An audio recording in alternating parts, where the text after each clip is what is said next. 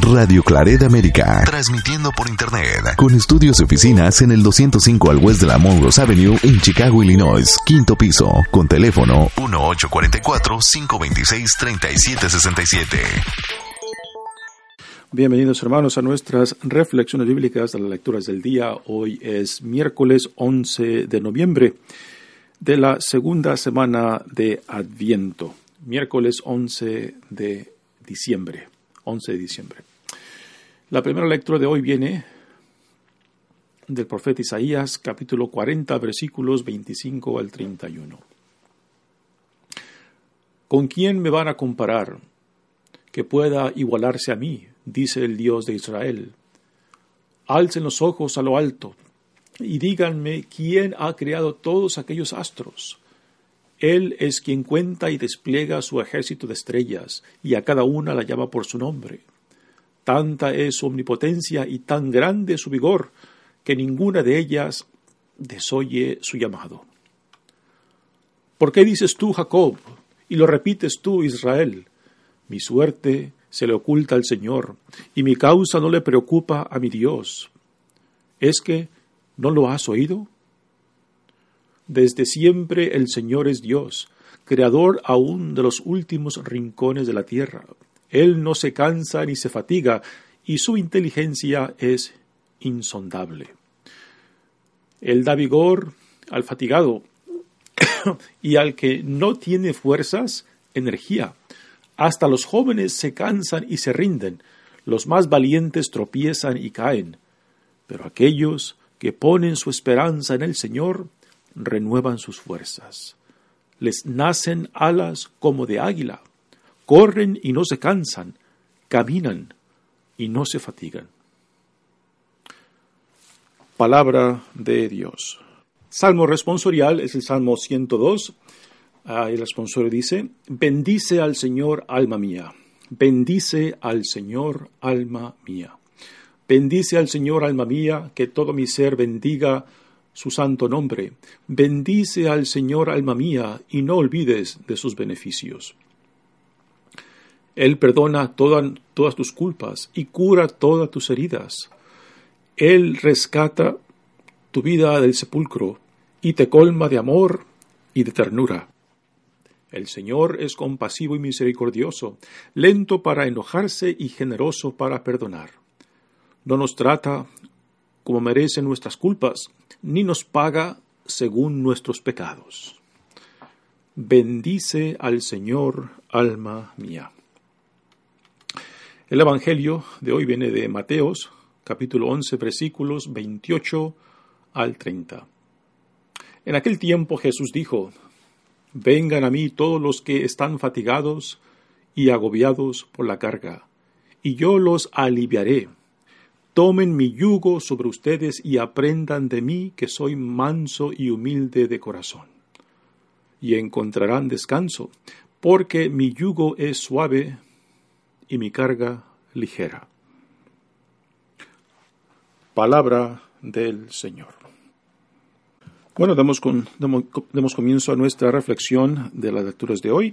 Continuamos leyendo ah, de la segunda parte o el segundo libro del profeta Isaías, que empieza en el capítulo 40 y se le llama a esta sección de Isaías el libro de la consolación, porque el tema ah, en gran parte de esta sección del capítulo 40 al 55, pues es de consuelo. Y hemos de recordar que Isaías está escribiendo para el pueblo de Israel que se encuentra en el exilio, que se encuentra en Babilonia y que ansían, ansían por regresar a su tierra, a Israel, a Jerusalén y a reconstruir el templo que fue destruido cuando Babilonia conquista el territorio de Israel y se lleva al exilio a la crema y del pueblo de Israel. Así que ya han pasado por lo menos una, dos, tres generaciones ah, en el exilio y el pueblo de Israel pues aún eh, eh, añoran, añoran la liberación, el regresar a su tierra. Y en, esta lectura de hoy pues uh, Isaías nos presenta un mensaje para recordarles al pueblo que se encuentra bajo opresión, exiliado, añorando el regreso a su tierra, pues que no pierdan esperanzas. Y la imagen que nos presenta del Dios creador, del Dios que crea las estrellas, ¿no?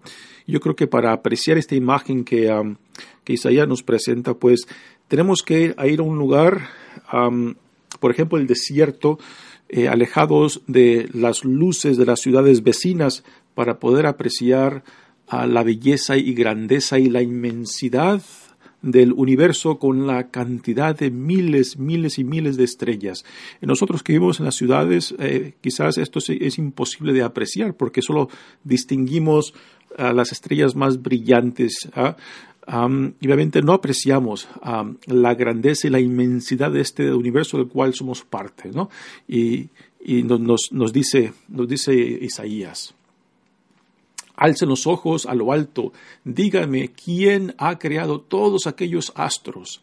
Él es quien cuenta y despliega su ejército de estrellas y a cada una la llama por su nombre. Uno fácilmente puede imaginarse que aquí Isaías eh, se encuentra ah, contemplando por la noche eh, un cielo estrellado, un cielo inmenso con una variedad impresionante de estrellas y, y, contemplando, bueno, y nuestro Dios ha creado esto y ninguna de esas estrellas que se ven en el, firmamento pues está desconsiderada por Dios. Dios a cada una las creó y a cada una le dio su nombre, ¿no? Pues es una bella imagen y te repito, para poder apreciar lo que quizás Isaías estaba contemplando es, es una noche, pues tendremos que ir a un lugar desértico, alejados de las luces de las ciudades vecinas, donde sea quizás una, eh, una noche sin luna para poder apreciar la inmensidad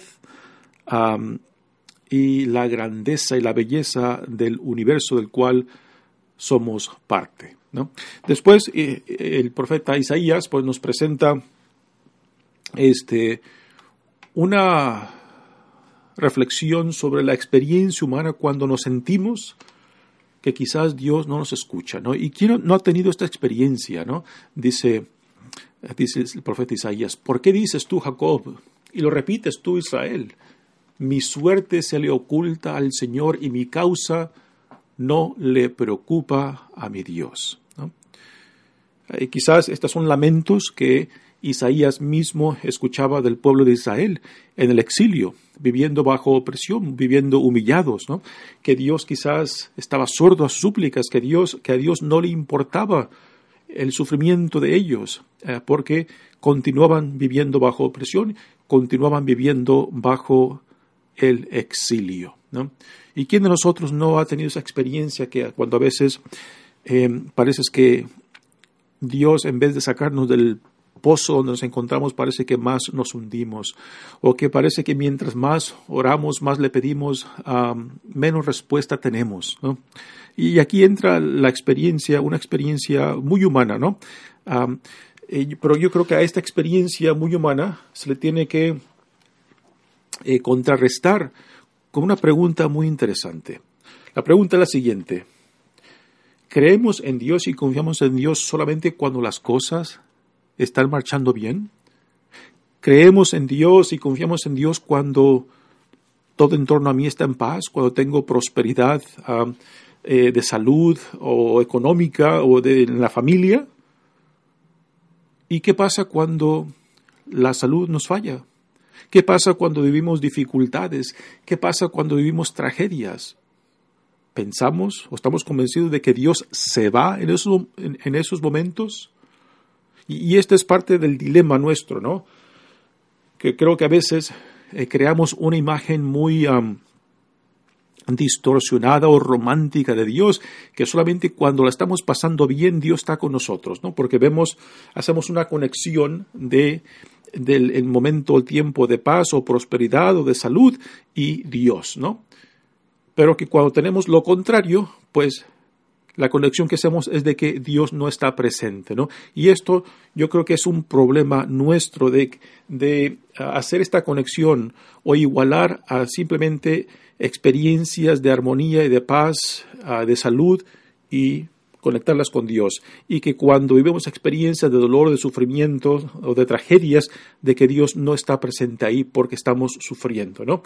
Y repito, yo creo que este es, el, problema está no tanto en Dios, sino en cómo, cómo nosotros entendemos la presencia de Dios. Porque si Dios, estamos, porque estamos convencidos de que Dios solamente se hace presente en tiempos buenos, en tiempos de paz, en tiempos de armonía y prosperidad, pues qué bien, ¿no? Pues un Dios que le gusta lo bueno. Y si, y que, y si Dios no está presente en, eh, en los momentos de sufrimiento, de dificultad, de, tribulaciones o de, o de, tragedias, que Dios se va. Pues este sería un Dios verdaderamente caprichoso, ¿no? Que solamente le gustan los tiempos buenos y los tiempos malos se escapa, abandonándonos. ¿Y es, es esta la imagen que Cristo nos deja acerca de este Dios? Definitivamente la respuesta es no. No es esta la imagen, ¿no? Entonces, ¿en dónde está el problema? Yo creo que está el problema en cómo nosotros hemos reducido a Dios simplemente a tiempos buenos, tiempos de paz, tiempos de armonía, tiempos de prosperidad. Y a los momentos difíciles de sufrimiento, a los momentos de tragedia, de dolor y sufrimiento, pues hemos concluido de que Dios no está presente ahí porque vivimos el sufrimiento, ¿no? Dios ha hecho un compromiso de caminar con su pueblo en las buenas y en las malas, ¿no?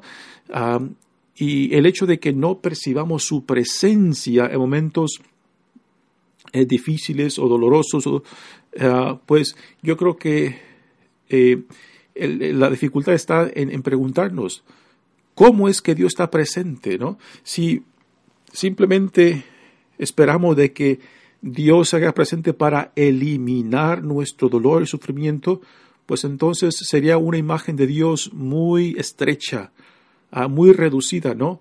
De que simplemente Dios está ahí para resolver problemas. Y esta no es la función principal de Dios. La función principal de Dios no es resolver problemas.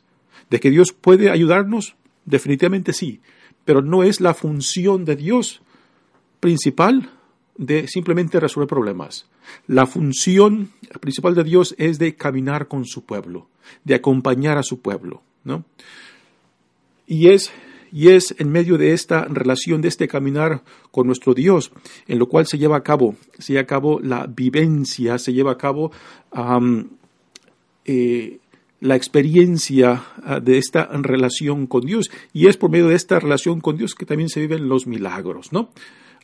pero eh, así como, digamos, una relación entre buenos amigos, buenos cuates, no simplemente es una relación de buenos momentos, buenos tiempos, es una relación de las buenas y las malas, de un amigo que está contigo, que se las juega contigo en las malas y que también celebra contigo ah, en las buenas, ¿no? Pues yo creo que entonces la dificultad nuestra está en cómo hemos reducido a Dios a simplemente a una cosa, a lo bello lo bueno, a lo brillante, al triunfo, a lo, que es triunfante, a la salud, a la, al bienestar, ¿no? Entonces, yo creo que la pregunta a hacer la siguiente, ¿no?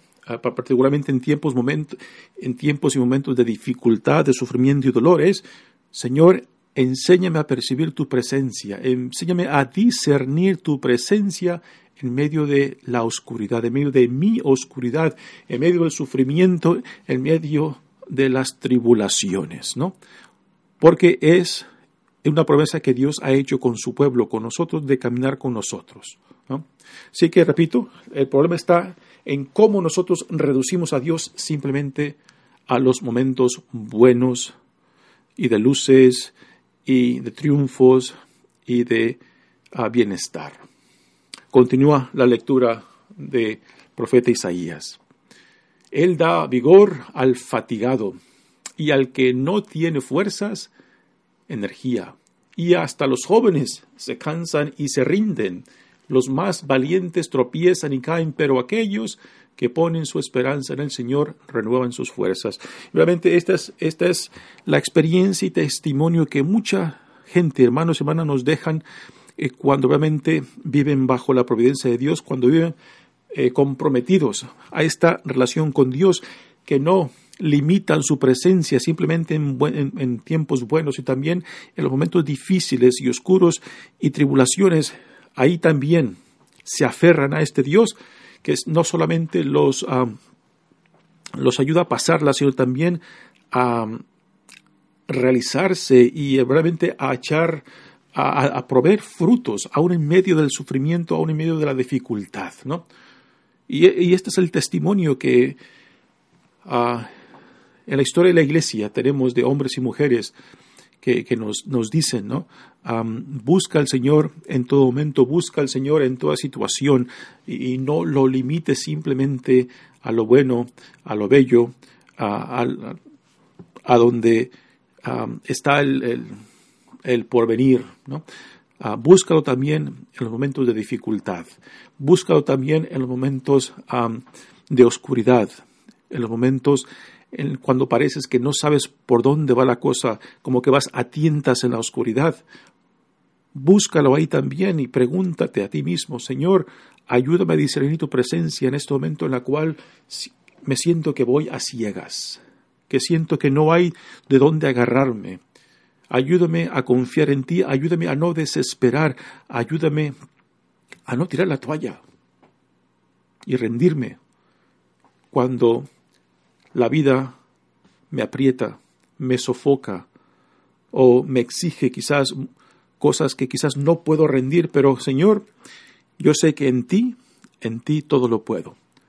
Fortaléceme, dame nuevas fuerzas, dame nuevos ojos para poder ver, nuevos oídos para poder escuchar, para realmente vivir confiado de que no camino solo, de que no estoy solo, ¿no? Y este es el bello mensaje que Isaías le da al pueblo de Israel que se encuentra en el exilio. Eh, porque sí, yo creo que es una experiencia muy común que, la mayoría de nosotros también la hemos vivido, ¿no? De preguntarnos, de cuestionarnos, ¿le importará a Dios verdaderamente lo que estoy viviendo, lo que estoy sufriendo? ¿Y por qué parece que se hace sordo, no? Pero repito, ah, aquí la pregunta a hacer es, ¿cómo es que Dios se hace presente en mis dificultades, en mi sufrimiento, en mi oscuridad. esta reflexión de Isaías para, para, con su pueblo de Israel, pues yo creo que tiene mucho que enseñarnos a, nosotros también hoy en día. Eh, yo creo que nadie, nadie se salva del sufrimiento, nadie se salva de las dificultades, nadie se salva de las, de las tentaciones o tribulaciones o tragedias de la vida. Quizás sí a unos parecen que sufren más que otros, pero yo no me puedo poner en los zapatos de otros, ¿no? Yo creo que a cada uno Dios nos da nuestras cruces, a cada uno de nosotros, em, según nuestra historia única y personal, es ahí donde Dios se hace presente eh, y donde viene a, llamarnos por nuestro nombre. Y es ahí donde tenemos que escucharlo, donde tenemos que abrir los ojos y el corazón para discernir cómo, cómo Dios hace presente en todo momento, particularmente en aquellos más difíciles, en tiempos buenos, en tiempos de triunfo, en tiempos de bienestar, todo el mundo ama a Dios. Todo el mundo quiere a Dios, todo el mundo confía en Dios porque la cosa está en paz, ¿no? Pero en momentos de dificultad, en momentos de prueba, en momentos de tentación, en momentos de tribulaciones y tragedias, ahí es donde realmente brillan los verdaderos hijos e hijas de Dios. Bueno, pasemos ahora al Salmo responsorial, que es el Salmo 102, que es un responsorio muy bonito porque nos invita, nos invita a que todo nuestro ser, todo nuestro cuerpo, todo nuestro cuerpo, toda nuestra experiencia pues bendiga, glorifique al Señor. Y esta es la experiencia, yo creo que la experiencia que nos comparte el salmista en este Salmo 102, es la experiencia de alguien que reconoce que Dios está presente en todo, de que no hay espacio ni tiempo donde Dios no esté presente. Y esta experiencia de saberte de que no puedes esconderte de Dios, de que no hay ninguna experiencia donde Dios no esté presente, pues em, quizás para algunos sea una, una, contemplación muy ah, aterradora, ¿no? De que Dios esté en todo, pero para otros quizás sea una, una experiencia de consuelo y fortaleza, ¿no? De que nunca camino solo, de que nunca estoy solo, ¿no? Por eso dice el salmista, bendice al Señor, alma mía, que todo mi ser bendiga su santo nombre. Bendice al Señor, alma mía, y no olvides sus beneficios. ¿no? Y los beneficios del Señor quizás a veces no es como uno los pide. No, es como uno lo desea, sino como Dios te lo provee. Y depende de nosotros, requiere que nosotros tengamos los ojos, los oídos, el corazón para percibir, para recibir y para apreciar lo que Dios nos da. Eh, porque si simplemente esperamos gozar de los beneficios de Dios según lo, que yo pido, pues a veces somos muy caprichosos. A veces eh, tenemos una noción muy estrecha, muy reducida de lo que es posible en Dios, cuando Dios quizás lo que nos ofrece está mucho más allá de nuestras expectativas. Pero para poder apreciar lo que Dios nos ofrece, lo que Dios nos da, pues uno tiene que tener ojos capaces de ver eso, oídos para escucharlo eso, corazón para discernirlo, para recibirlo y para festejarlo. Muy bien, pasemos al Evangelio de hoy, que es un Evangelio muy corto, eh, pero que tiene mucho, eh, mucho que darnos. Ah, yo creo que es un Evangelio que también está conectado mucho con la primera lectura de hoy, particularmente con esta experiencia, experiencia quizás ah, de dificultad de discernir de apreciar la presencia de Dios en medio de la oscuridad, en medio de la dificultad, en medio de las tribulaciones o tragedias, ¿no? Dice Jesús. En aquel tiempo Jesús dijo, vengan a mí todos los que están fatigados y agobiados por la carga, y yo los aliviaré. Eh, pongamos atención que Jesús dice, no les quitaré el sufrimiento o no, o, yo les evitaré que, que, sufrirán. No es esto lo que, lo que Él nos dice. Jesús reconoce que la vida nos puede golpear y nos golpea. Jesús está consciente que la vida puede ser agobiante, difícil, de que el sufrimiento existe, de que el sufrimiento a veces es muy pesado y muy difícil la carga que llevamos.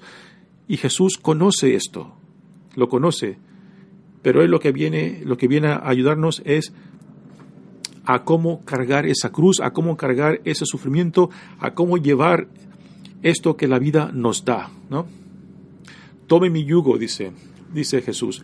Tome mi yugo sobre ustedes y aprendan de mí, porque soy manso y humilde de corazón, y encontrarán descanso, porque mi yugo es suave y mi carga es ligera. ¿no? Aquí la, la imagen del yugo, pues, eh, uno puede tomar la imagen de, de los animales de, ah, de trabajo, por ejemplo, los bueyes ah, o los caballos, que les ponen este yugo para que ah, puedan ir jalando el arado cuando están trabajando la tierra, ¿no? Y quizás el yugo que quizás el yugo al cual Jesús hace referencia no es el yugo individual, quizás es el yugo, es el yugo compartido, eh, cuando son más de dos, más de dos los animales que llevan el yugo encima, ¿no? Por ejemplo, una yunta de bueyes, eh, que tres, cuatro o seis, ¿no? De que un, mismo yugo ah, es compartido por dos o tres, ¿no? Entonces, cuando ese yugo es, es, es compartido entre dos o tres, pues la carga se hace menos pesada. El esfuerzo es menos porque es un esfuerzo compartido, es una, es una carga, es un peso compartido, ¿no? Entonces, ese, esa carga, ese peso, ah, ese trabajo agobiante, pues, es, es ah, dividido entre los que llevan el yugo común. Ah, y quizás este es el mensaje que Jesús nos quiere dar a nosotros en esta bella imagen del yugo, cuando dicen, tomen mi yugo. O sea, que nos pongamos junto con Él este yugo y que Él nos ayudará a cargar, que Él nos ayudará a, llevar, a vivir, a, cargar esta cruz que, la vida nos da. repito, Jesús no, no nos dice que nos quitará o hará desaparecer como un tronar de dedos al sufrimiento, sino que aprendamos de Él cómo vivir la vida. ¿no? Y aquí regresamos al tema de la primera lectura, ¿no? Ah, de no pensar de que Dios está presente solamente en tiempos buenos, en tiempos de triunfo, en tiempos de prosperidad. Que Dios también está en momentos difíciles de oscuridad y es particularmente en los momentos de, de dificultad, de pruebas y tentaciones, cuando nos debemos reunir como la familia la cual Él nos llama a ser de que un sufrimiento compartido es un sufrimiento más ligero, de que una tragedia convivida puede una tragedia que quizás se puede eh, aguantar más, ¿no? Porque cuando uno se siente solo en medio, en medio del sufrimiento, cuando uno se siente solo en medio de una tragedia, pues aumenta la experiencia del sufrimiento y del dolor o, de la pérdida, porque uno se siente que no hay nadie que le ayude, ¿no? Pero cuando es algo compartido, pues se aligera, se aligera ese sufrimiento, se aligera ese, ese peso que uno, que le cae sobre uno. Así que Jesús nos pone aquí este, una imagen, yo creo que una imagen de hermandad, una imagen comunitaria. Ahora, sabemos, sabemos de que habrá experiencias en las cuales nadie más podrá cargar lo mío. Nadie más podrá vivir lo mío, nadie más podrá, podrá dar el sí que solamente yo puedo dar, ¿no? Es obvio, eh, eso nadie lo puede vivir por mí, nadie lo puede decidir por mí. Pero aún, aun cuando esa decisión, esa opción por Cristo, por Dios, es, es, eh, es personal, también se puede compartir cuando la experiencia me abre las, las posibilidades a que ciertas cosas de este peregrinar con Cristo, de este seguir a Cristo, pues, que se puedan ser compartidas. Y es ahí, es ahí donde entra la imagen de este, del yugo que Jesús nos, invita a, a, que lo carguemos junto con Él. ¿no? Otro tema que yo creo que se puede sacar de esta lectura, que es, es muy impresionante, que es un, aunque es un, un evangelio muy corto, tiene mucho contenido ah, para nosotros. Eh, por ejemplo, eh, tomamos la experiencia de, de la depresión, ¿no? o la experiencia de momentos eh, oscuros, o la, experiencia de la enfermedad. A veces hacemos de la depresión nuestro enemigo. A veces hacemos de la enfermedad nuestro enemigo. A veces hacemos ah, de la experiencia de la oscuridad eh, nuestro enemigo. Y yo creo que cuando hacemos ah, tanto la, depresión, la enfermedad, nuestro enemigo, pues eh, entramos a una relación de combate, tanto con la depre como con la enfermedad o cualquier otra cosa que nos esté agobiando, ¿no? Cuando son partes de la vida. O sea, la enfermedad es parte de la vida y nadie se salva de esto. La depresión, quizás unos más que otros, pero todos tenemos experiencias y momentos depresivos. Algunos sí tienen este, depresión clínica que realmente requiere intervención tanto médica como farmacéutica pero aún así, aún así yo creo que ver a la depresión o la enfermedad como nuestro enemigo es gastar energías inútilmente. Yo creo que lo que Jesús nos puede enseñar es a cómo entrar en hermandad con la depresión o con la enfermedad y no hacerla una enemiga, porque cuando uno vive en, relación tensa con un enemigo, gasta muchas energías por vivir constantemente a la defensiva, ¿no? Pero entonces, si tú estás enfermo, si tú estás depresivo y, necesitas todo tipo de energías para mantenerte, para salir adelante, para dar un paso más, entonces, ¿por qué gastar energías en ver a la depre o a la enfermedad como enemigos, no?